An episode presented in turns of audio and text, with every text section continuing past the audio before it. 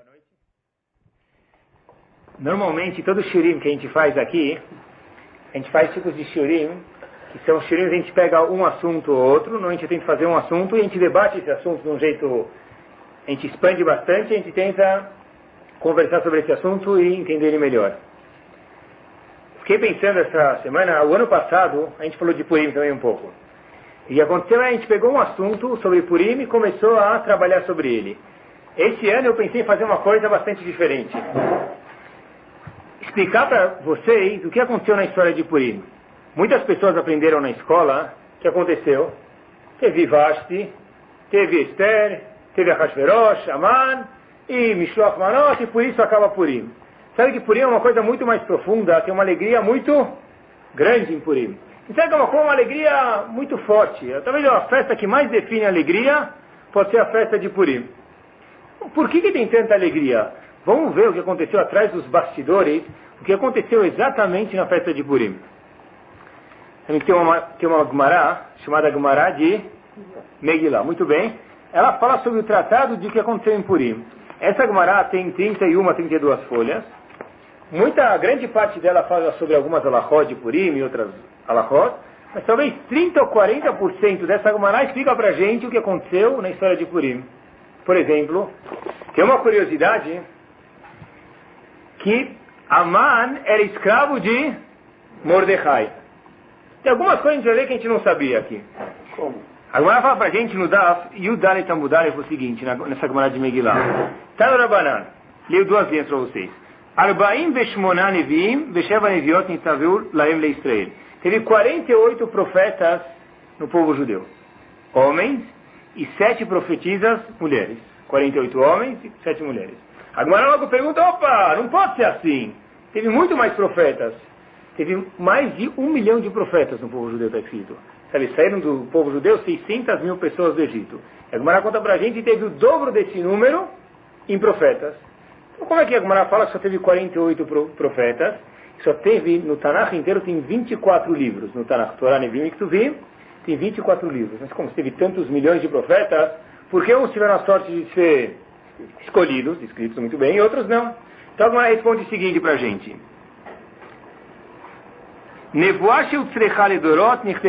Uma profecia que foi necessária para todas as gerações foi escrita, e uma profecia que não foi necessária não foi escrita. Ou seja, teve milhares de profetas. Só que os livros que a gente tem hoje, incluindo Megilat Esther, é uma coisa que foi necessária para hoje. A Torá não quer que a gente saiba mais história. História eu posso abrir enciclopédia. A Torá quer que eu saiba o quê? Alguma lição para hoje em dia. Ou seja, se eu ler a Megilat Esther de uma forma correta, de acordo com os Chachamim, eu posso aprender o quê? Lições para 2003 em São Paulo. Para o Rio de Janeiro, para onde for. Eu posso pegar e aprender lições para mim hoje em dia. Ou seja, tiveram muitos profetas, mas só foi escrito coisas que me interessam para hoje em dia. Sabem que em, em Purim nem se faz Halel. Não se faz Halel. Todas as festas se faz Halel. Uma pergunta por que em Purim não se faz Halel? Porque como a gente vai ver, a Megillah é uma coisa tão alegre que a própria leitura da Megillah já é considerado Halel. Não precisa nem fazer Halel em Purim, porque a própria leitura da Megillah já é chamado Halel.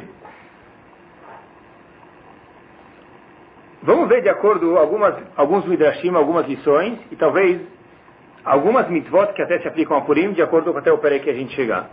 Vamos se situalizar, posicionar aqui. Hoje a gente está no ano de 5.763 no calendário hebraico. 5763. Quando aconteceu a história de Purim, entre o primeiro e o segundo Bet HaMikdash aconteceu a história de Purim. Sabe que a história de Hanukkah, por exemplo, aconteceu depois que o segundo Bet HaMikdash já estava construído. Ou seja, Purim se passou e depois de alguns anos que aconteceu Hanukkah. Purim veio antes de Hanukkah. Shlomo Amelech construiu o Betamigdash e no dia 9 de Av, o que aconteceu? Destruíram esse Betamigdash.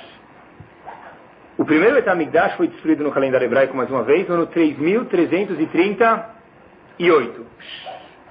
Mais ou menos, vamos falar assim, se a gente está no ano 5763, 2400 anos atrás. Esse Betamigdash representava para Bnei Israel toda aquela glória. Vamos dizer que tem uma companhia, por exemplo.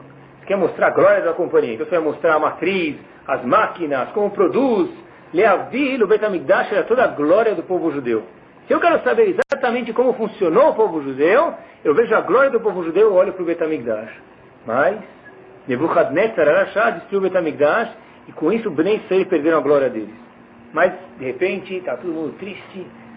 E Eremiá aparece, Eremiá Navi aparece e fala, não se preocupem. Ele fez uma profecia, Hashem falou para ele, daqui 70 anos, vocês, Bnei Israel, vão voltar para a terra de Israel, e o Betamigdash, por, por conseguinte, vai ser construído. Passaram 70 anos e o Betamigdash não foi construído. O que, pensaram? Os goiás falaram, deve ser que Hashem abriu mão do povo Yehudi. Ele fez uma, fez uma profecia, mas deve ser que eles não merecem mais. Tem um rei chamado, ele veio logo antes de Ahasveró, chamado Belshazzar. Ele pegou os utensílios do Betamigdash, que nem Ahasverosh fez, contou 70 anos, viu que o Betamigdash não foi construído, ele pegou os utensílios do Betamigdash que ele fez, usou os utensílios, fez uma festança total. Naquela mesma noite, Deus fez com que ele morresse. Ele fez uma coisa grave. Tá bom? É isso aqui aconteceu no ano de 3.389. Tá bom? Então, um pouco depois. Aí começa a história agora da Megillah. Sabem que na Megillah Esther o nome de Hashem não aparece. O nome de Hashem não aparece. Porque para Hashem aparecer, isso mostra um milagre evidente. E Hashem fez toda a história de Purim como um milagre oculto. A gente pode ler a Megillat Esther como se Deus não estivesse lá. Talvez foi o acaso. Também que eles falam até na saída do Egito, teve saída do Egito, né? Os judeus saíram do Egito. Tem gente que fala, historiadores, imagina até onde pode ir a besteira de uma pessoa, eles falam que quando os judeus atravessaram Yamsuf, todo o mar se abriu e passaram, de repente fechou e todos os egípcios morreram. Isso não foi um milagre de Hashem. Sabe o que foi isso? Isso foi um vento que passou. Passou um vento justo naquele momento, abriu o mar, os judeus passaram, quando eles saíram, por coincidência, apagou o ventilador, acabou o vento e o que aconteceu foi que eles morreram lá. Mas foi um, milagre muito mais evidente. Mas Hashem falou aqui Purim, vou fazer um milagre bem oculto. Por que a gente não mereceu ter um milagre evidente? Que Hashem mostrasse as caras que a gente merecia o milagre de Purim. Os judeus, naquela época de Nebuchadnezzar, um rei da Babilônia muito mal, fizeram uma vodazara para ele. Então Hashem ficou triste com a gente. E por conseguinte, a gente não merecia mais aquela construção do Betamigdash. A palavra Migrat Esther também mostra isso aqui para a gente. Esther, em hebraico, vem da palavra Seter. Seter é uma coisa escondida. Então Hashem fez um milagre para a gente, é claro, mas como se fosse escondido. Tem uma outra razão que as pessoas talvez não conhecem, que o milagre todo, que o nome de Hashem não aparece na Megillah, porque depois de um tempo está escrito no fim da Megillah, que eles traduziram a Megillah para o persa, a linguagem do, do, de onde aconteceu a Megillah da história. Se eles colocassem que Hashem, por exemplo, Deus, vamos falar assim, fez um certo milagre para para Esther, um certo milagre para os Yehudim, um certo milagre para Bnei Israel. O que, os persas iam fazer quando eles vissem a Megillah? Iam traduzir ela, mas em vez de colocar Hashem, Deus, eles iam colocar o nome do Deus dele. Vão falar X. Iam colocar que X fez esse milagre. Eles não queriam, que ia atrapalhar, fazer a Vodazara. Então, por uma ou outra razão, ou porque iam traduzir porque foi toda uma coisa escondida que a gente não merecia, a Megillah ficou sem o nome. Continua a história, de repente começa a história começando a contar, começa a abrir a Megillah, a Megillah levanta as cortinas e começa a contar para a gente o que aconteceu no reinado de Ahasverosh. Por que a, a, a Megillah Esther se estende tanto, falando, vai Ribi Ahasverosh, a gente vai ver como foi a festa dele, o buffet, a comida, por que se estende tanto? Eles falam para a gente muito bem mostrar quem era Ahasverosh. Quanto maior Ahasverosh, do outro lado da escala que vai acontecer, maior o milagre. Vamos dizer que Ahasverosh era prefeito de uma cidade do interior aí de São Paulo, que tem dois mil habitantes. Mil habitantes. Fazer um milagre contra uma pessoa dessa não é, como se diz em Yiddish, Groi Cesar. Uma coisa simples. Agora, se a gente vê que Ahasverosh era o dono do mundo, mesmo assim Hashem fez um milagre para ele, isso mostra quanto grande era Ahasverosh. Então a Megillah vai falando o seguinte, Quanto grande é Hashverosh? Só mais uma coisa, sabe que esse ano, por exemplo, a gente tem Adar Aleph e Adar Bet. Quando se faz Purim? Adar Bet, não Adar Aleph. Por quê? O Mará traz uma razão, nessa mesma Gemara de Megillah, no Davava Mudbet, ela fala que Mismach Geulah le Geulah diz. Para mim aproximar a Geulah de Purim com a Geulah de Pesach. Porque de Adar Bet para Pesach, que é em Nissan, tem exatamente 30 dias, um mês. Se eu fizesse no Adar Aleph, que, por exemplo, agora esse ano tem Adar B2, Adar tem 13 meses no calendário judaico. Se eu fizesse Purim Adar Aleph, depois em Adar Bet não fizesse nada, e depois Pesach ia ter 60 dias. Então é melhor fazer no Adar Bet para aproximar a redenção de Pesach com a redenção de Purim. Pergunta óbvia é por que isso? Por que é, é bom aproximar a redenção da outra? Porque uma vez eu pensei no seguinte conceito. Pesach, como a gente mencionou antes, foi uma redenção clara. Hashem mostrou a mão dele. Hein? A gente fala muitas vezes na fila, Beyat Hazaká. Deus nos tirou, dá, dá para ver a mão de Deus atirando a gente em Pesach. Já em Purim, é simples, talvez não dá para ver, talvez não foi Hashem. Então a Gemara fala, faz Purim quando no Adarbet, para que você saiba que a Geulah de Purim e a Geulah de Pesach são similares. Mesmo que muitas vezes o judeu não vê a mão de Hashem, pode ser que parece que não é Hashem, mas na verdade no fundo é Hashem de verdade. Para Pesach foi evidente, da mesma forma que Pesach foi evidente foi Hashem, perceba isso também na festa de Purim. Justo essa beleza da festa de Purim, essa alegria que vem na festa de Purim. Qual o primeiro passo da Megillah? Vaihi bimei achashverosh, blá blá blá. Yehi, ele sabe hebraico. Yehi, em hebraico quer dizer futuro, vai ser. Vai Yehi, quando se põe a letra Vav do hebraico, vira passado. Yehi é futuro, vai Yehi vira passado. Eu chamo em hebraico na gramática Vav Amitapeche. Eles explicam que vai Yehi, sempre escrito vai Yehi bimei, é um lachon, é uma linguagem de tsar que coisa ruim.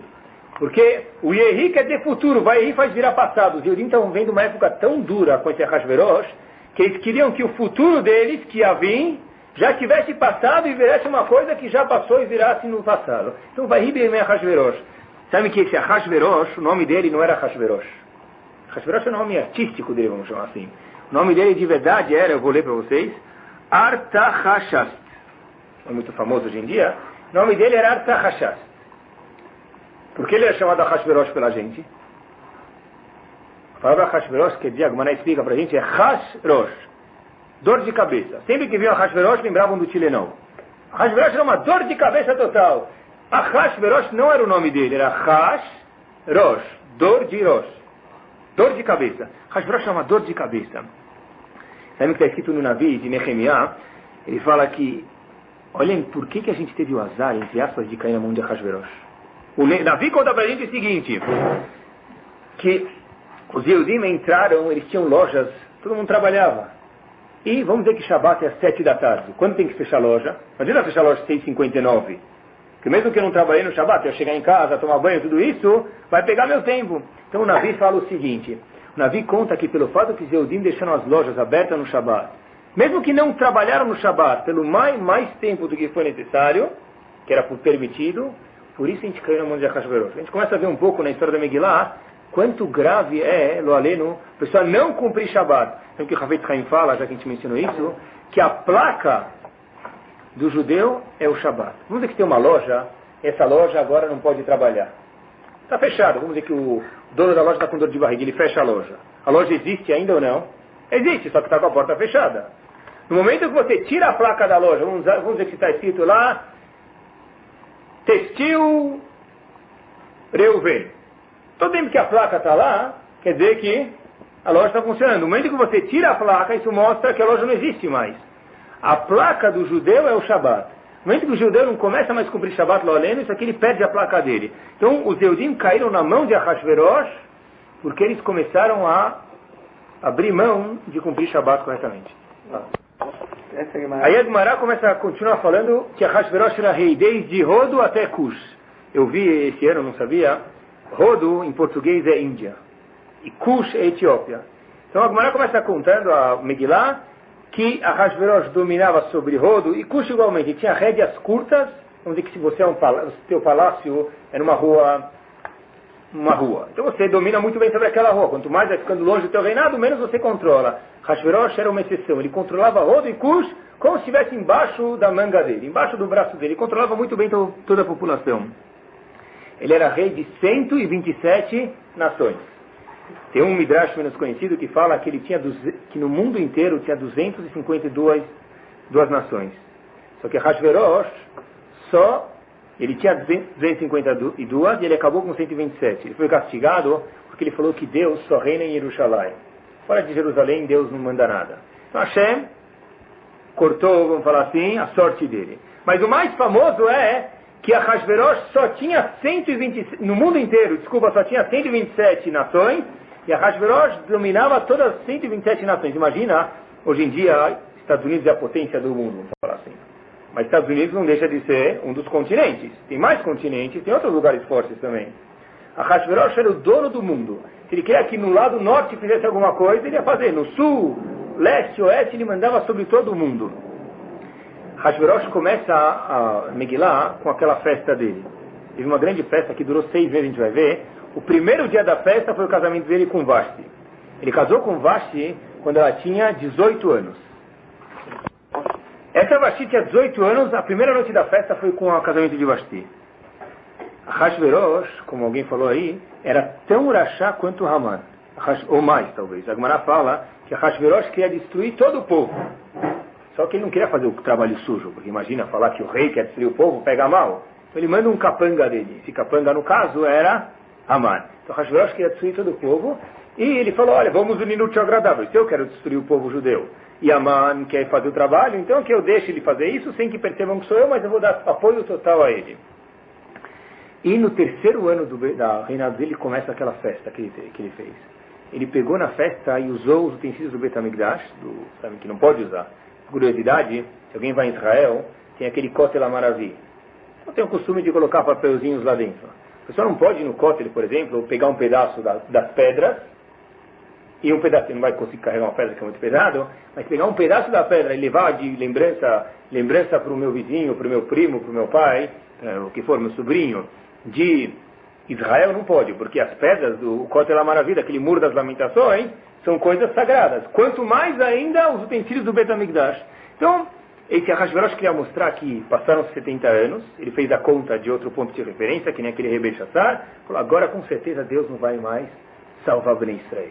Eu vou agora começar a fazer uma festa para acabar com esse povo.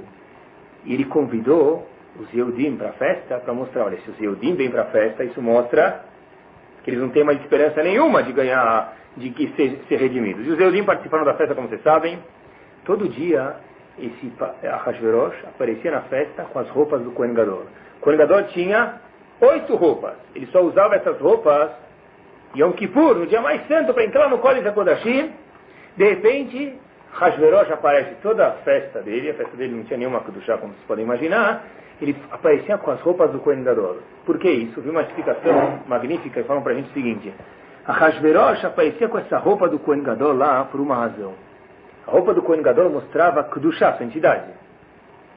Hashverosh queria mostrar que não tem diferença entre Kedushá e Hol, entre o santo e o não santo. Kedushá e Hol é uma coisa só. Fato é que eu, a Hashverosh, sou uma pessoa muito simples, posso usar as roupas do Kohen Gadol, beber, comer, falar o que eu quiser, e não tem diferença nenhuma. Ele queria mostrar, misturar entre Kodesh e Hol. E a Torá fala exatamente a diferença. A gente faz todo mundo ser Shabbat, Amavdil Ben Kodesh, Lechol. A gente quer mostrar que existe. Kodesh é uma coisa, santo, e Hol é outra. Hashverosh queria tentar erradicar essa ideia do mundo. Bom, Hashverosh começa a fazer a festa, a gente agora já está no ano de 3.395 no calendário judaico, estamos envelhecendo. Ele faz essa festa por 180 dias, seis meses, imagina seis meses um dia atrás do outro de festa. Quando tem Shema Brahot de alguém, a gente vai sete dias, a gente não aguenta mais, já não aguenta mais gente, festa, já está com dor de cabeça. Ainda que é uma super alegria, mas sete dias já é bastante. Hashverosh fez por seis meses, 180 dias uma festa. Aí essa festa começou, como eu falei para vocês, com o casamento dele com Vasti. Vasti tinha 18 anos, ele casou com ela. Sabe que contam que a cada dia, já que está com calculadora, a cada dia da, da festa de Ahasverosh, cada um dia que ele gastou, outro rei poderia fazer 180 festas com cada um dia de festa que ele gastou. Repito, Hashverosh fez 180 dias de festas. Com cada um dia de festa que ele fez, um rei normal faria 180 dias de festa. Se você fizer a conta, 180 vezes 180 dá 32.400. Imagina só o buffet de lá, o dono do buffet ficou bilionário. Ele fez 180 dias de festa e tu poderia pagar 32.400 dias de festa. Ele queria ser o dono do buffet, queria ser bilionário, não? Então ele fez uma festa gigante, como a gente vai ver ainda. Porque ele fez toda essa festa, parou, eh, Hashverosh queria mostrar que ele era muito rico. E se ele é rico, imagina para fazer uma festa dessa, se cada festa custa sei quanto, vezes, vezes 180, quanto vai dar isso aqui? Hashverosh queria mostrar para todo mundo, pessoas que eram de longe, de perto, de todos os lugares, que ele era super rico. Se ele é muito rico, então mesmo os pobres vão ficar contentes.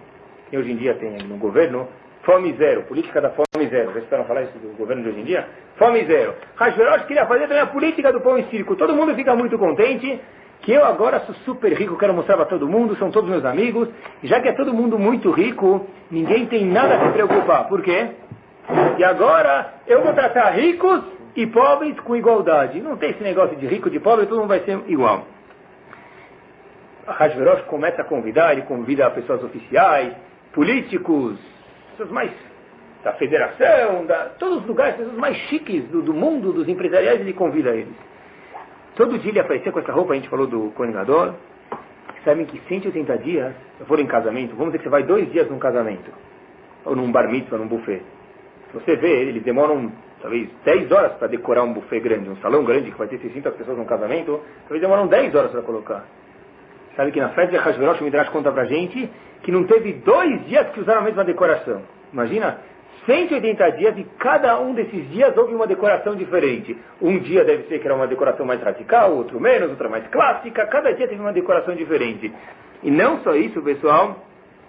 Contam que a cada dia era um menu diferente. Um dia tinha comida faradi, outro dia ashkenazi, outro dia havia o sushi man, outro, cara, imagina, mas 180 dias, eu não sei de onde tirou tanta, tanto menu. Uma vez vinha o chefe Pierre fazer comida francesa, outro dia vinha o, o Hala fazer comida árabe, outro dia eu via o Oioioi fazer comida ashkenazi, cada dia vinha alguém diferente. Mas 180 dias nunca repetiu um menu.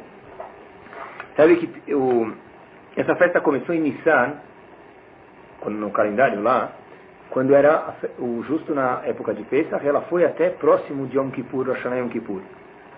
Qual é o problema, pessoal? Os Eudim participaram dessa festa, como a gente vai ver. Mas qual o problema de participar dessa festa? Sabem que tem gente, é uma coloca, tem uma discussão, mas tem gente que fala que a comida dessa festa era comida kasher. O vinho era vinho kasher. Qual era o problema, então? Por que a Hashem ficou bravo, sabe que está na Megillah? Que Hashem ficou bravo que a gente participou dessa festa. Está escrito, então, deixa eu contar para vocês. Olha que fascinante a lição. A comida era do açougue kasher. Mas tem um grande problema de comer uma comida que é kasher Porém, essa comida foi cozida por um não Yehudi. Isso aqui é chamado na Laha de Bishul Akum. Mesma coisa. Ou vamos dizer que você toma um vinho que é kasher, ingrediente kasher, que vai num vinho, uva e água. Às vezes nem vai água, não sei, assim. Mas mesmo que os ingredientes são kasher, se ele não é servido e uma pessoa não Yehudi balança ele, isso é chamado Yain, está? E a gente não pode beber isso. Quando, olha que lição. Quando os Yehudim foram fazer parte dessa festa, comer comida kasher. Só que a comida era cozida por um não Yehudi. Qual é toda a razão que fizeram, os rabinos fizeram um decreto que a gente não pudesse comer uma comida que foi cozida por não Yehudi? Por que isso? Muito bem. Talvez ele vai acabar casando se ele vai começar a comer comida kasher, mas cozida por não Yehudi, os rabinos ficaram com medo que a gente vai acabar casando com um goi. Uma pessoa que não é Yehudi. A gente, na verdade, tem que manter. Olha que, que ele falou. Hashem fez aqui que a gente não se preocupa, a gente fala, isso aqui é besteira. É verdade que é difícil de entender, eu concordo com vocês. Mas é uma coisa que os Rahamim falaram isso, eles andam sempre Rahamim de farol alto. Nosso farol é uma lanterninha perto dos deles. Se eles falaram isso, a gente tem que acreditar neles. Não dá para discutir com os Rahamim. Eu sou mais sábio com um deles, não dá para falar isso. Os, os, as, as pessoas daquela época falaram, sabe o que? Aqui não vai ter problema, aqui não tem problema. Começaram a achar explicações. E justo por isso a mulher super tzadek do nosso povo, Esther, acabou casando com o não Yodi, que era Hashverosh. A gente falou, se a gente comer como não vai acontecer nada? A Hashem falou pra gente, não é tão verdade assim. Pode ver que no fim, Esther, a rainha Esther, uma tzadek, acabou casando com a Hashverosh. Pra gente ver, entre parênteses aqui, um grande mussar, quanto quando os Rahamim falam alguma coisa, a gente precisa se preocupar para manter o que eles falam, mesmo que muitas vezes a gente não entende isso. Essa festa começa em Tishrei e vai até Rosh Hashanah Kippur. O quê? Essa festa tinha mais uma coisa interessante, o Midrash fala, na festa, os cinco sentidos, vamos ter aula de ciências agora. Na festa, os cinco sentidos do homem tiveram prazer. Vamos um por um com vocês. O paladar teve prazer como? Com as ótimas comidas. Cada dia eu falei para vocês, não repeti o menu, imagina quanto gostoso que era. A visão, os olhos tiveram super prazer naquela festa. O que, que teve? A decoração. A decoração da festa, eu mencionei para vocês, não era um dia igual ao outro. O olfato, o cheiro também era muito gostoso, porque tinha aqueles perfumes franceses, melhor ainda tinha aqui naquela festa. O que dá para ter de prazer na mão agora? Tato. Falei para vocês que os cinco sentidos tiveram prazer. A gente já mostrou o gosto, a visão, o cheiro, agora o tato no tocar. Então contam que o sofá onde as pessoas sentavam para comer, as cadeiras, as mesas, tinha um material tão gostoso que as pessoas gostavam de mexer lá, mesmo para a pessoa se sentir super confortável na festa de Hashverosh. Prazer muito gostoso. Agora tem um problema. Faltou um sentido, qual? Audição, escutar. Se vocês leem a Megillah inteira, não teve música. Podia ter música. Todos, prazer, todos os sentidos tiveram prazer. Por que não teve música na festa de Purim? Na festa de, de Ahasverot, desculpa. Eles falam o seguinte. Uma pessoa que estava na festa gostava de rock. O outro gostava de música clássica. O outro queria escutar CBN. O outro queria escutar as notícias. Cada um gostava de alguma coisa. Então, Hashverosh, por querer, não colocou música, é claro, para dar o maior prazer possível. Porque se ele colocasse uma música que ia ser bom para um, não ia ser bom para o outro. Então, Hashverosh fez todo mundo ficar contente. Tem uma outra razão, é, que não teve música, eles contam, sabe que o portão mais próximo de Akadosh Baruch está escrito no Zohar, é o portão de Sharanegina, portão da música. Hashverosh falou, Hashveshalom Barbenan, imagina se eu vou começar a colocar música e algum dos Yehudim vai se aproximar, Kadosh Baruch Hu, isso vai ser um problema, porque Hashverosh queria fazer tudo como eu mostrei para vocês para afastar os Yehudim de Hashem, afastar todo mundo que tinha de Hashem. Ele quer mostrar que ele que era o Deus, ele que vem com a roupa do Koenigador. Quem manda aqui no pedaço agora, no mundo inteiro, 127 nações, sou eu. Então, sabe que cada pessoa tinha um copo para beber. Vamos dizer que uma pessoa queria tomar dois copos de vinho. Sabe que tem copos muito chiques hoje em dia. Tem copos que, eu não sei, tem, custa mil dólares, meia dúzia, uma dúzia, copo de cristal fino. Na festa de Hajoró, só para a gente ver quanta riqueza que tinha naquela festa. Se a pessoa quer tomar dois copos, ele toma um copo e depois ele repete. Quando você vai num restaurante, por exemplo, o garçom fica sempre atrás de você, porque quanto mais você toma, mais sobe a conta, mais ele ganha 10%, maior é a gorjeta. Na festa de Ahasverosh, tinha, dois, tinha um copo. Eu tomei um pouco de vinho acabou o vinho. Quando eles iam me servir mais um pouco de vinho, eles trocavam um copo e me davam um copo novo. E não tinha ninguém que tinha um copo igual ao do outro. Imagina quantas pessoas tinham. O mundo inteiro foi para a festa de Hashverosh quase. E todo mundo foi tomando vinho num copo. A gente vê quanta riqueza que tinha nessa festa de Hashverosh. Sabe que normalmente nas festas hoje em dia as pessoas eram, são servidas mão a mão, não é? Cada, o garçom traz um prato para cada um. Nos tempos de, está escrito no Midrash, nos tempos da, de Hashverosh, era um buffet. Tinha um buffet e cada um via se servir. Só que na festa de Hashverosh não era um buffet. Cada pessoa recebia, como hoje em dia, um prato na, na mão dele. Por quê? Imaginem só se fosse um buffet. Num buffet tem alguns que comem mais, comem menos, comem rápido e devagar. Hashverosh quer deixar todo mundo confortável. O melhor possível. Não vai ser buffet, vai ser teu prato. Se o outro acabou de comer e quer sobremesa, ele quer sobremesa. Você continua ganhando teu prato para todo mundo se sentir confortável. Ou seja, a Hashverosh queria mostrar que ele queria fazer todo mundo, todos os cidadãos lá do reinado dele, do mundo inteiro, sentirem fiéis a ele porque ele estava fazendo todo mundo se sentir confortável.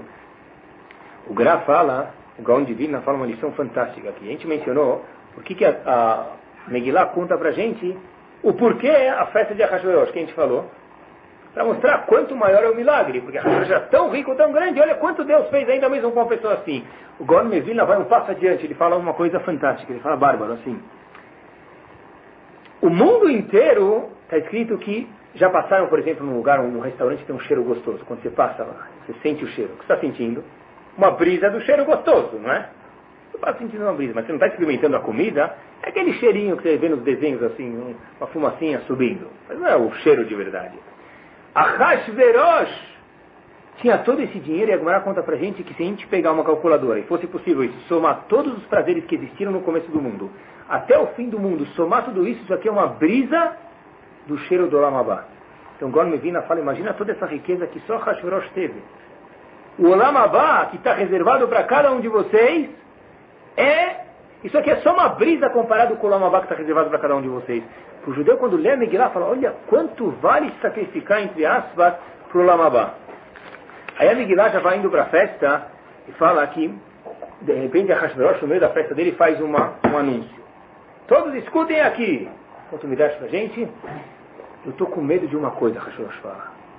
Eu escutei um profeta, sabem que todos os, os egípcios também tinham astrólogos, que viam o futuro, eles tinham medo do que ia acontecer. Eles sabiam que, o, que Deus protegia muitos judeus. Ele falou, eu, tô, eu estou com medo, eu escutei, que os judeus vão tomar poder do meu reinado. O que eu preciso fazer para acabar com eles? O que vocês fariam? Manda fazer alguma coisa, manda colocar uma bomba, manda tirar eles de lá. Aman era uma pessoa rachá, mas muito inteligente. Olha o que ele mandou fazer. E aqui tem uma lição bárbara. Seguinte, ele falou o seguinte: convida os Eudim para participar dessa festa. Uma semana. Essa semana, como falei para vocês, era a Seret Metchuvah, os dias de, dias de fazer Tchuvah, entre Rosh e Yom Kippur. Manda eles virem sete dias. Um dos dias vai ser Shabbat. Se eles vierem fazer a verá aqui com a gente, certeza que Deus não vai mais querer cuidar deles. Olha que interessante. A forma lo aleno de acabar com uma pessoa, acabar com o Bnei é só uma. Deixar eles se desconectarem com as mitzvot. Todo tempo que Bnei está conectado com as mitzvot, Amar percebeu isso, e é verdade. Lo aleno acabar, de acabar com o povo, na verdade o que interessa para a gente manter a raiz do povo ligada com Hashem é só mitzvot. Não tem mais nada que mantém a gente. Sabe que com Bilam, Bilam estava no mesmo nível de Moshe Rabbeinu. Os não Yehudim tiveram um rei, um profeta, que era Bilam. Bilam queria acabar com o povo. Ele, ele teve uma ótima ideia para ele. Falou, põe mulheres mal, mal, vestidas nas portas das casas. Os Yehudim vão ver isso, vão fazer a verá. Isso aqui vai ser uma coisa tremendamente ruim para eles. Ou seja, mesmo Bilam percebeu, Aman, todos eles percebem, a gente tem que perceber também, que se a gente quer continuar conectado com o Deus Baruch não tem nada fora Torá. E mitzvot, seja Hesed, seja Filim, qualquer mitzvah, isso aqui conecta o Yehudi com Hashem. A Gemara até fala que tem um povo que quando Aman falou que ele queria destruir Bnei ele falou para Hashverosh, ele falou Yeshno Amechad. Tem um povo, um dos Pesukim na Megillah. E a Gemara explica que Yeshno vem da palavra em hebraico Yoshen, dormindo. Ou seja, Yoshenim na mitzvot. Está escrito que Bnei estavam dormindo das mitzvot. Já que Bnei estavam dormindo, ele falou para Hashverosh, Aman falou, a gente consegue acabar com eles. Quer dizer, só quando o Bnei estava fraco de mitzvot, aí sim os goim conseguem pegar a gente. Olha como ele era Rashá, esse Hashverosh, e Aman deu a ideia para ele. Ele falou assim, a Kudushá de Ben se, se, se concentra bastante também as crianças. Está escrito que a boca de uma criança que não fala uma palavra feia, sabe? As crianças não falam coisas feias. Elas mantêm a boca, a pureza delas, que mantém também o mundo. E Hashverosh falou, vamos convidar as crianças também na festa, porque se eles pecarem, é mais uma força para Hashem ficar contra Israel. E olha como ele era malvado os sofás, que eu, lembra que eu ensinei para vocês que os sofás eram muito finos? Olha essa informação. A Hashverosh colocou chatnez no sofá para quando os Eudim sentarem lá, chatnez e linho. Sabe? Quando a gente não pode usar um terno ou uma roupa ou se aproveitar de qualquer pano que tem lã e linho misturado dentro dele. E aí, quando a gente compra um terno, a gente manda checar ele chamado chatnez. Hashverosh colocou chatnez, está escrito, no sofá para quando os Eudim sentarem lá fazer uma verá. Ele percebeu se a gente quer acabar com eles, tem que fazer eles fazerem a verona. Aí, acompanhe comigo, pessoal, sabe que até uma história, lembrei, havia, um, havia uma vez um grande Rav, ah, muito grande, ele, mas ele não era casado, ele foi procurar um shidur. Então ele chegou lá, o, o, irmão da moça, vamos chamar esse Rav de Reuven. O irmão da, uma, o, irmão, o irmão da moça queria apresentar a irmã dele para esse Rav Reuven. Esse Rav Reuven, de repente, chega na hora do shidur, e ele vou apresentar o irmão dela, vamos chamar que ele chama Shimon, Shimon chega com a futura noiva de Reuven, apresentá-la para sair no Shidur, para conversar, de repente Reuven adormece. Que vergonha! Primeira noite eu vou te apresentar, se adormece? Talvez daqui um ano, depois você casar, você dá uma furada, tudo bem, mas agora primeira noite já adormece. Foram descobrir por que esse adormeceu, Rav adormeceu. Viram que ele veio de, de cidade A da Europa para a cidade B. Ele viajou de trem. Ele ficou com medo que no trem ao acolchoado do trem, de onde sentava, era feito de chatnez. Ele não dormiu a noite inteira, por isso que ele dormiu na hora do shidur. A gente vê quanto grave é chatnez. A gente não precisa fazer hoje em dia, porque hoje em dia não se assume que é feito de chatnez. Mas a Hashverosh sabia, até não precisa verificar, mas o assento, né? Mas a Hashverosh sabia, pessoal, como pegar Bnei Israel. Continuando, Vashti também fez uma festa para as mulheres. Vashti era muito mais nobre que Hashverosh. Sabem que Hashverosh, ele comprou o poder. Deu um dinheiro e entrou no poder. Mas a Vashti a sangue azul, ela era, como se diz, descendente de reis. Ela fez uma festa, agora então faz seis meses fazendo festa, 180 dias. Hashverosh falou, eu quero fazer uma coisa marcante agora na festa, para lembrar. Imaginem vocês, seis meses, festa, festa, festa. No dia seguinte vai acabar tudo, último dia da festa. Ele falou, quero fazer uma coisa marcante. Vou chamar minha esposa aqui para dançar com essa história. De repente ele começou a beber. Hashverosh começou a beber, beber, ficou um pouco mais alto, bastante mais alto. E todo mundo estava alto, último dia da festa, comemorando. Um começou a falar, sabe o quê? besteira. As mulheres persas são as mais bonitas que existem no mundo inteiro. As outras pessoas falam, não, as mulheres de Madai, chama médias em português, no lugar de Madai, são mais bonitas. E começaram a discussão, ah, as persas são mais bonitas. Não, as médias são mais bonitas. E começaram a discutir. De repente, parou, eh, Hashverosh levanta e fala, minha mulher não é nem de persa, nem de Madai. Ela é mais bonita que todas. Eu vou provar para vocês. Aí eles falaram, claro, tua mulher vai nas lojas mais chiques de São Paulo, das Lu, não sei onde ela vai, ela compra roupa de 5 mil dólares. Claro, mesmo que ela for muito feia, se dá uma arrumada, ah, fica bonita. O Midrash conta que não. Parou falou, sabe o quê? Vou mandar ela dançar aqui, a Hashverosh. Por isso, a Hashverosh falou, eu vou mandar ela vir aqui dançar só com a coroa real, sem roupa alguma. E sabem que falam que Vasti, ela era muito assim, ela vinha no sangue de reis, mas era uma mulher que tinha muito pouco recato, não tinha senhor nenhuma. Ela ficou muito contente. E justo aquele dia era Shabat, era o último dia da festa que era Shabat. E ela falou, vem aqui dançar. Então vieram, vieram ela foi, foi para dançar e ela começou a se arrumar. Ela foi no espelho para se arrumar, da última arrumadinha, sabe quando a gente chega na casa de alguém, no elevador, que sempre tem um espelho. A gente sempre antes de entrar, a gente dá uma arrumadinha, os homens aqui, as mulheres. Não, dá uma arrumadinha para ter certeza que está todo mundo, né, brilhando. Então, essa Vashti, que ia dançar frente todo mundo, ela foi se arrumar. Gente, ela vai se arrumar, ela vê que a pele dela está com uma doença e está tudo horrível, está com lepra. Ela queria ir dançar por um lado, mas por outro lado ia ser uma grande vergonha dançar de uma forma feia assim. Ela estava com uma doença muito grave na pele, na pele dela. Então essa, essa a Pasti começou a falar, olha que vergonha, eu vou dançar de uma forma dessa, vai ser uma vergonha. E aí, que começou a dar uma bronca e a gente vai ver como daqui a pouco a Hashverosh decidiu mandar matar ela. Vasti foi punida, foi castigada no Shabat. Hashem fez ela ficar com essa lepra, ela, ela queria dançar, mas Hashem fez com que ela não dançasse. A Gumara conta pra gente por que ela foi castigada no Shabat. A Gumara fala que Vasti é midá que é midá. Tudo que você faz, Hashem faz de volta. Se você se força para Hashem, vem de volta. Bumerangue. Efeito bumerangue. Se a pessoa, vamos dizer, faz coisas ruins para Hashem, o aleno também vem de volta.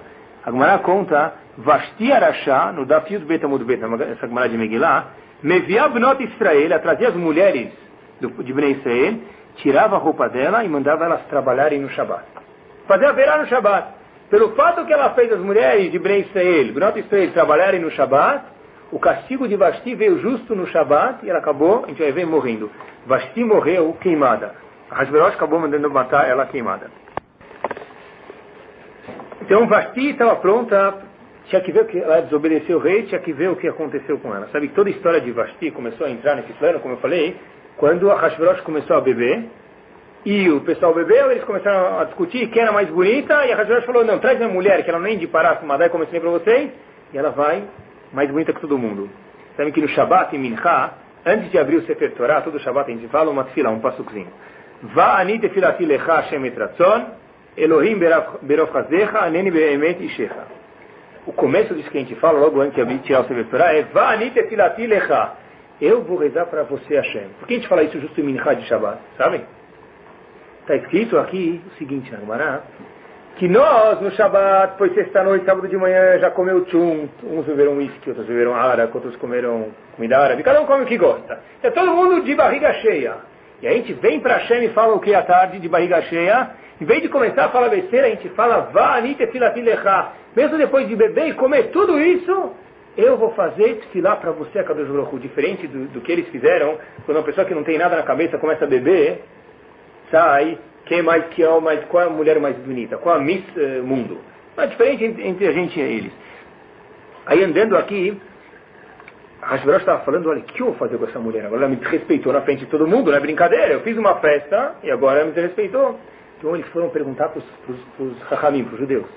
Sabe que mesmo Hashverosh sabia que os Eudim têm muita, muita Torá, muita sabedoria. Ele falou para os Eudim, o que, que a gente vai fazer? Mando, mato ela ou não? Aí, aí a Hashverosh falou para os Eudim, o que, que a gente faz? De repente, os Eudim pensaram, antes de falar para Hashverosh, a gente manda matar Vasti, amanhã ele sai da, da que ele estava bebum, ele estava bêbado. Amanhã ele vai abaixar a ressaca dele, como diz, vai passar o efeito do vinho, e vai falar para ele, ah, vocês mandaram matar Vasti, né? E se a gente manda hoje não matar Vasti, Hashirah vai falar, ah, deve ser que vocês não se importam com o meu reinado, vocês não se importam com o meu, meu cavodo, com a minha glória. Eles falam, sabe, na conta, a gente não pode agora falar para você, sabe, a gente foi exilado de Jerusalém, a nossa sabedoria não está tão boa, vai para um povo lá. tem um povo lá que vai te indicar. E eles foram para um povo, não eram Yudim, e eles falaram, mata Vasti. Então mataram Vasti, como falei para vocês, queimada. E o Gorme Vilna fala, olha que fascinante. A festa, toda a festa que a Hashverosh fez era para mostrar a grandeza dele. Quanto dinheiro ele gastou, imaginem. No fim, acabou sendo a maior vergonha, que mesmo a esposa dele não obedeceu ele. E mais ainda, na festa dele, queria que todo mundo se sentisse confortável. Ele não forçou ninguém a fazer nada. No fim, acabou saindo que o quê? Que ele forçou Vasti a vir dançar, ela não queria, acabou matando ela. Só para a gente ver como Hashem opera o mundo da forma que ele mais quer. Quando a pessoa pensa fazer uma coisa e Hashem não quer que aconteça assim, está escrito no passo que a gente fala todo dia em Shacharit, Atzat Hashem Hitakum. No fundo, então, a gente vê o que sai, o que acontece, não é o que nós queremos, mas sim a vontade de Akadosh Baruch Hu é o que acontece. É claro que Hashem tem muitas razões ocultas que nós não sabemos para cada coisa acontecer de uma certa forma. Então agora a gente está na festa de Ahasverosh no último dia, quando depois que Vashti foi morta. De repente Ahasverosh lembra que essa Vashti, ele acorda no dia seguinte, ele vê que do lado da cama dele Vashti não se encontra. Ele pergunta para os uh, ministros, olha, cadê minha esposa? Falam para ele, como sua esposa? Ontem você pediu para matar ela.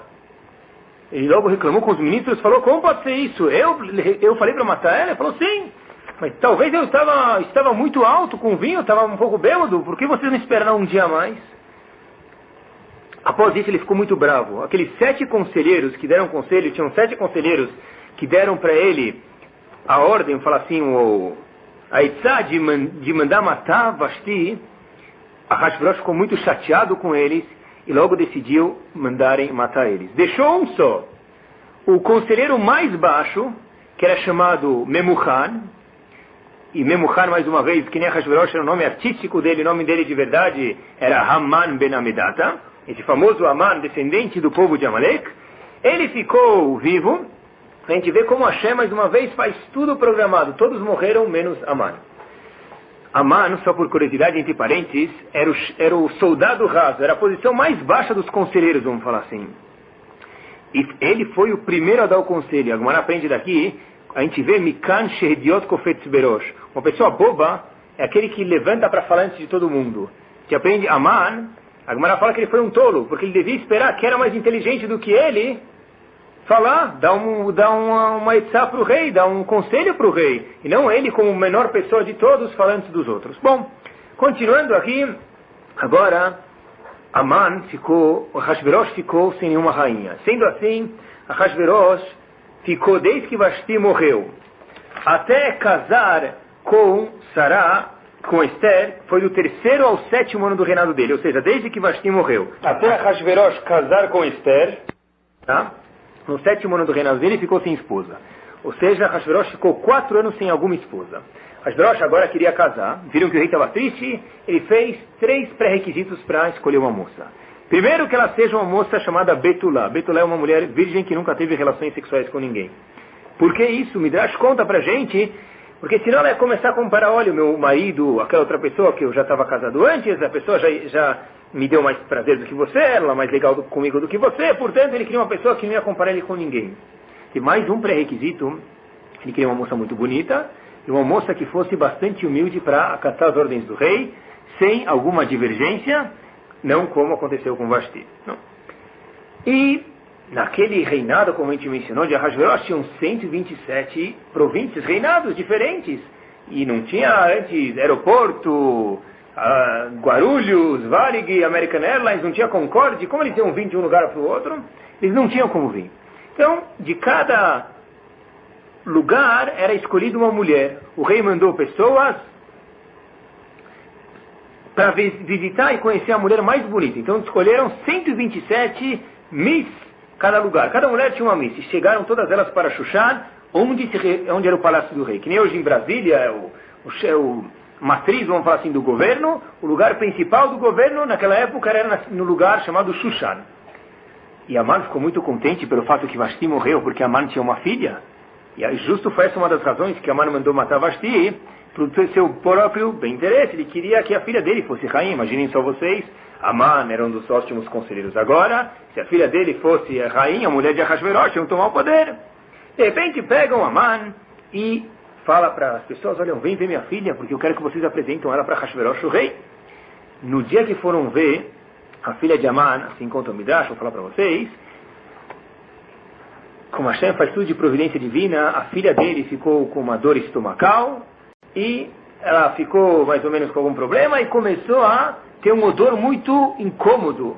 E quando eles foram ver ela, viu que ela estava com aquela dor de estômago e, sem nos prolongar muito, todo mundo já entendeu aqui, o rei, o, o, comissário do rei logo falou, olha, manda essa mulher embora, porque uma mulher chegando assim no rei com esse odor, com esse cheiro, não vai ter vez alguma. Então Aman já perdeu uma das chances dele.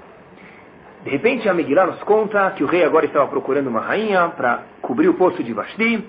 E a Megillah fala para a gente um passo. Ish Yehudi Ayabe Shushana Birá, etc e tal. Existia um homem em, judeu em Shushana Birá, o nome dele era Mordechai Ben Yair Ben Kish. Ish Yemini.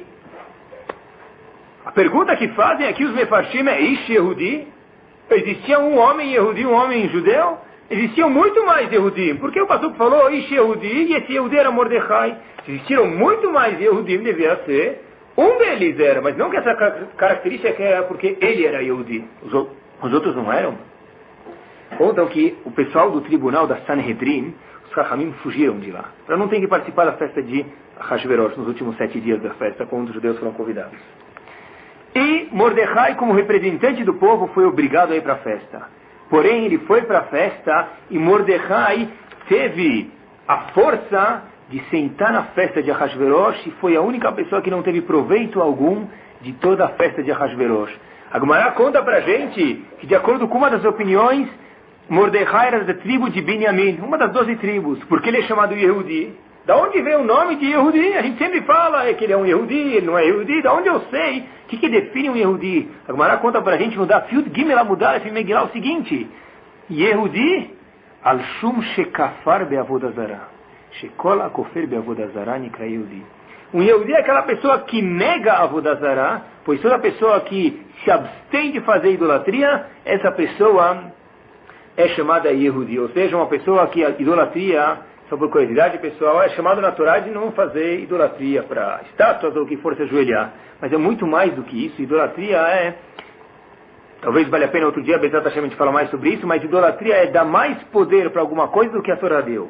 Entre parênteses, por exemplo, se eu dou mais força, mais importância para o meu carro do que para minha esposa, isso é um pouco de idolatria. Se eu dou mais importância para os meus bens de casa, para os meus móveis, ou para o meu trabalho do que para os meus filhos, isso tem aqui um pouco de idolatria. Dá mais importância para algo diferente do que a Torá determinou o valor daquilo, isso é um pouco de idolatria. Ou seja, voltando ao assunto, Mordecai é chamado Yehudi porque ele negava a Vodazara. Mordecai é uma pessoa muito simples, ele saiu do exílio, a gente vê assim, quanto maior é o Nes. Esse Mordecai era descendente da tribo de Benjamim, como foi antes mencionado, e justo por isso falam que ele teve o mérito de salvar Bnei Israel que Benjamim, se vocês lembram na história em Bereshit, foi, uma das único, foi o único dos doze filhos que participaram da venda de Yosef e não vendeu. Ou seja, Yosef foi vendido lá no Egito, todos os irmãos de alguma forma ou outra participaram na venda. Esse irmão pequeno de Yosef, chamado Benjamim, não participou dessa Mecherat Yosef, por isso um, de, um, dos descendentes dele era chamado Mordecai, da história de Purim, e ele teve o, o mérito de trazer Yeshua, a salvação para o Israel. Continuando, aparece agora a nossa famosa princesa da, da, da história, vamos assim, a atriz principal, sobrinha de Mordecai, chamada Esther. Esther, ela era, tem algumas opiniões falam que ela era, se casou com Mordecai e depois acabou indo para Hashverosh, é claro. Algumas falam que ela não se casou com ele. Em todo caso, o nome de Esther não era Esther, era Hadassah. Hadass, uma daquelas espécies que a gente pega em Sukkot é chamado Hadass. Esther era chamado Hadassah. Então por que ela é chamada Esther? Devia ser Megilat Hadassah, não Megilat Esther, claro. Respondem o seguinte, que a, maior, a maioria das árvores, elas mantêm a, sua, a linda folhagem que elas têm num tempo de um tempo favorável. Porém, num tempo difícil, num tempo de seca, as árvores perdem toda a folhagem e recomeçam de novo. O Hadas já é uma árvore completamente diferente. O Hadas é uma árvore que sempre tem folhagens, nunca mantém, perde essa folhagem. Em outras palavras, Esther foi uma pessoa que, independente da posição onde ela estava, ela se manteve como Yehudiá. E Esther, imaginem vocês, ela manteve os princípios religiosos dela, mesmo não na rua, não nas férias, mesmo no palácio de Paró. Pessoal, imagine uma coisa, para a gente aspirar, chegar lá, quanto difícil deve ser isso. Para ter uma ideia, por exemplo, sabe que Esther precisou, como a gente mencionou, vai mencionar um pouquinho, ela, ela tinha que comer comida kasher no palácio de Hashverosh. Alguns anos ela morou lá, teve um filho com Hashverosh, gente vai mais para frente. Como ela fazia isso?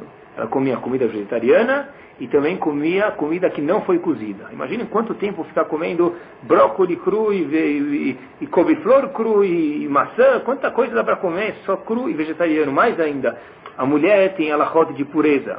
Entre a mulher e o marido, chamada lachot nidá. Esther não violou uma vez esse alachot todo o tempo que ela estava morando com a Hashverosh. E todo mundo agora estava procurando para o rei ainda uma mulher bonita. De repente escutaram que tinha havia uma mulher judia chamada Esther. Uma mulher linda. Falam que uma das mulheres mais lindas que houve no mundo era Esther. Uma mulher linda. A beleza dela é uma coisa que atraía todos.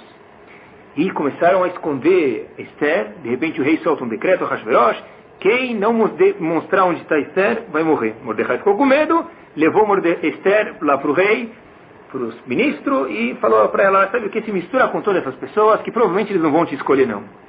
De repente, o, o ministro do rei chamado Hagai, ele é o chefe, o nome dele era Hagai, pegou Esther e achou que era uma das mulheres que podia ser escolhida para o rei. Naquele, naquelas épocas, hoje em dia quando tem um casamento, quem a gente logo faz?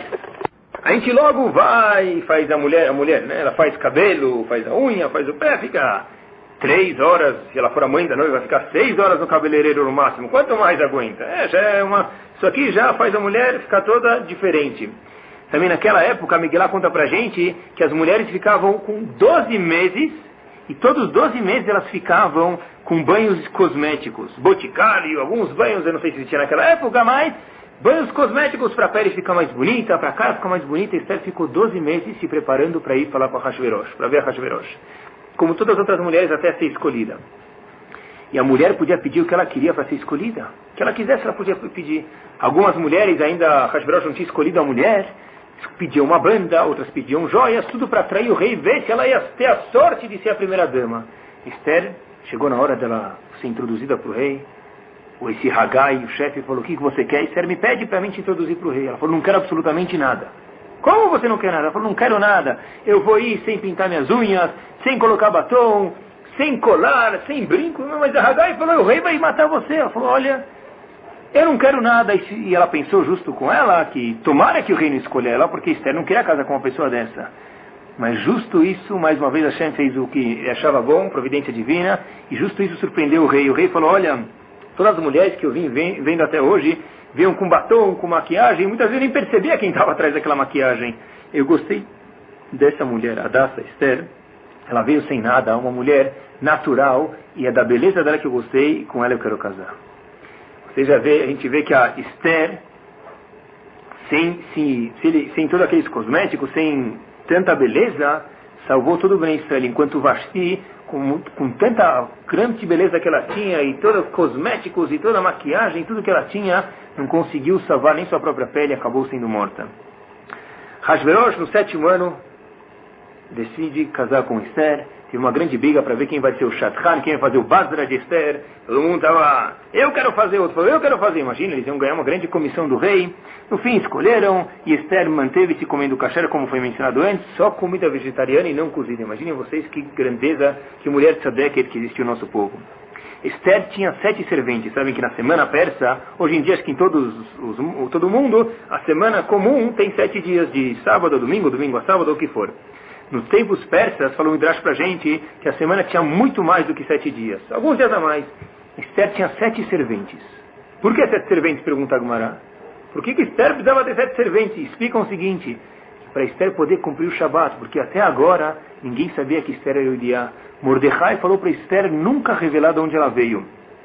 Nem revelar quem eram os pais dela que ela tinha uma grande razão para isso. Mordecai estava com medo que já que a Hashverosh não gostava dos Yehudim, ia mandar matar Esther ou mandar alguma coisa ruim fazer com ela. Então ela tinha sete serventes, uma para cada dia. Para quando chegasse Shabat, a servente que cuidava, a mulher que cuidava de Esther no Shabat, vê ela não fazendo nenhum trabalho proibido no Shabat, ela vai imaginar que todos os outros dias ela também não faz trabalho, nunca vai imaginar que ela é uma pessoa que cumpre Shabat. E as outras mulheres que cuidavam dela de domingo a sexta vão falar o quê? Olha, já que ela faz trabalho cada dia, deve ser que também ela faz trabalho no Shabat também. Não chegaram a desconfiar que Esther era Yehudiá. E Hashverosh, quando ele pensou que todas essas coisas que Esther fazia, que ela tinha sete serventes, que ela vencia em cosmético, é tudo para chamar a atenção de Ahasverosh, e justo isso fez ela ser escolhida como rainha. Quer dizer, tudo que Esther fez para cair fora do reinado, justo isso acabou sendo uma razão para que Ahasverosh escolhesse ela. Esther, agora a gente está, já que Esther já, já é rainha, ela já está rainha faz 4, 5 anos, e ela, Esther ficou até o 12 ano do reinado sem revelar que ela era uma mulher Yehudiá. A Gemara conta pra gente uma coisa fascinante no Dafyud Gimel Amudbet em Masechet Megillah. A Gemara fala que pelo fato que Esther não revelou que ela era Yehudiá, ela sempre fala, é, porque Esther ela era órfã. Quando o pai dela engravidou sua mãe, ele logo faleceu, e quando a mãe dela deu a luz para Esther, ela também faleceu. Ou seja, Esther nunca conheceu tanto a mãe quanto o pai dela. E a Gemara conta que Esther tinha uma. A Gemara explica por que tzniut. Nessa Gemara, a Gemara fala o seguinte. Ela tinha tzniut pelo fato que ela nunca contou de onde ela veio. Ou seja, a conta para gente uma nova definição do que é tzniut aqui entre parênteses. Tzniut é uma pessoa, fala Rashi para gente em. Isso é sobre Rachel, ou seja, uma pessoa que sabe esconder segredos, que sabe manter segredos quando a gente conta para ela, essa é uma pessoa tsanua. Tzniut não é usar roupas longas e não justas, isso é uma parte de tzniut, uma coisa obrigatória, é claro, mas isso é só parte. Tzniut é a pessoa não ser aquela pessoa berrante. Se a mulher vem toda vestida conforme deve e chega gritando, então essa mulher falta tzniut. Ou um homem também pode faltar tzniut. A mesma coisa existe aqui com Esther. Terminando, a Kadosh Baruch já estava nos colocando na linha de perigo, vamos falar na Megillat Esther, por outro lado, já estava vindo a salvação junto. E a Hashverosh sempre queria descobrir o que fazer com Esther, para ela poder contar da onde essa mulher vinha. Eu quero saber, essa mulher que é minha esposa, que eu tanto gosto, quem são, ela é descendente de quem ela é. Então, a Gumara conta que Hashverosh mandou presentes para pessoas em nome de Esther, tirou o imposto, imaginem todos vocês, trabalhar alguns meses, o que, que você ganha é tax-free, zona franca de Manaus. Hashverosh fez tudo isso para ver se Esther fazia, fazendo favores para ela, se ela contasse de onde ela veio. Esther continuou obedecendo Mordecai e ela não contou que ela era Yudiá. E olhem que os Yudim também eram muito, tinham muita tzniut naquela época, porque todos eles sabiam que Esther era Yudiá e nenhum deles deu ela para o rei. Vamos então terminar aqui por hoje. Bezat Hashem, as próximas semanas a gente continua. Mais uma ou duas semanas, duas provavelmente a gente acaba Megillah cobrindo o que dá com, com alahot que vão entrando no nosso encontro, algumas lições e tudo isso, Bezat Hashem, de acordo com os Midrashim. Lembrando então, só os passos que a gente fez, a gente deu uma introdução, explicamos a festa que a Hashverosh fez, como Vashti faleceu, por que ela faleceu, porque ela não quis ir no encontro, a Hashverosh ficou alguns anos, quatro anos, sendo mais preciso, sem esposa, Esté entrou na posição dele, e agora a gente vai ver o que acontece com os planos de Akadosh Baruch Hu entre Amana, Hashverosh, todo Purim, que é o chamado Pur, é o sorteio que vai haver, até assim chegar no auge que foi a alegria de Purim, e Hashem que a gente vai entendendo passo a passo, para que esse ano a gente possa sair, quando escutar Megillah, falar, olha, eu sei exatamente saber o que está acontecendo atrás dos panos, atrás dos bastidores, e vivenciar de verdade, através da leitura de, da Megillah, no dia de Purim, o que aconteceu, que a Kadosh Baruch Hu fez o mérito que nós tivéssemos o grande milagre e as lições que a gente pode aprender daqui. Bezat Hashem, a gente continua quarta-feira que vem. Uma ótima semana para todos vocês, pessoal.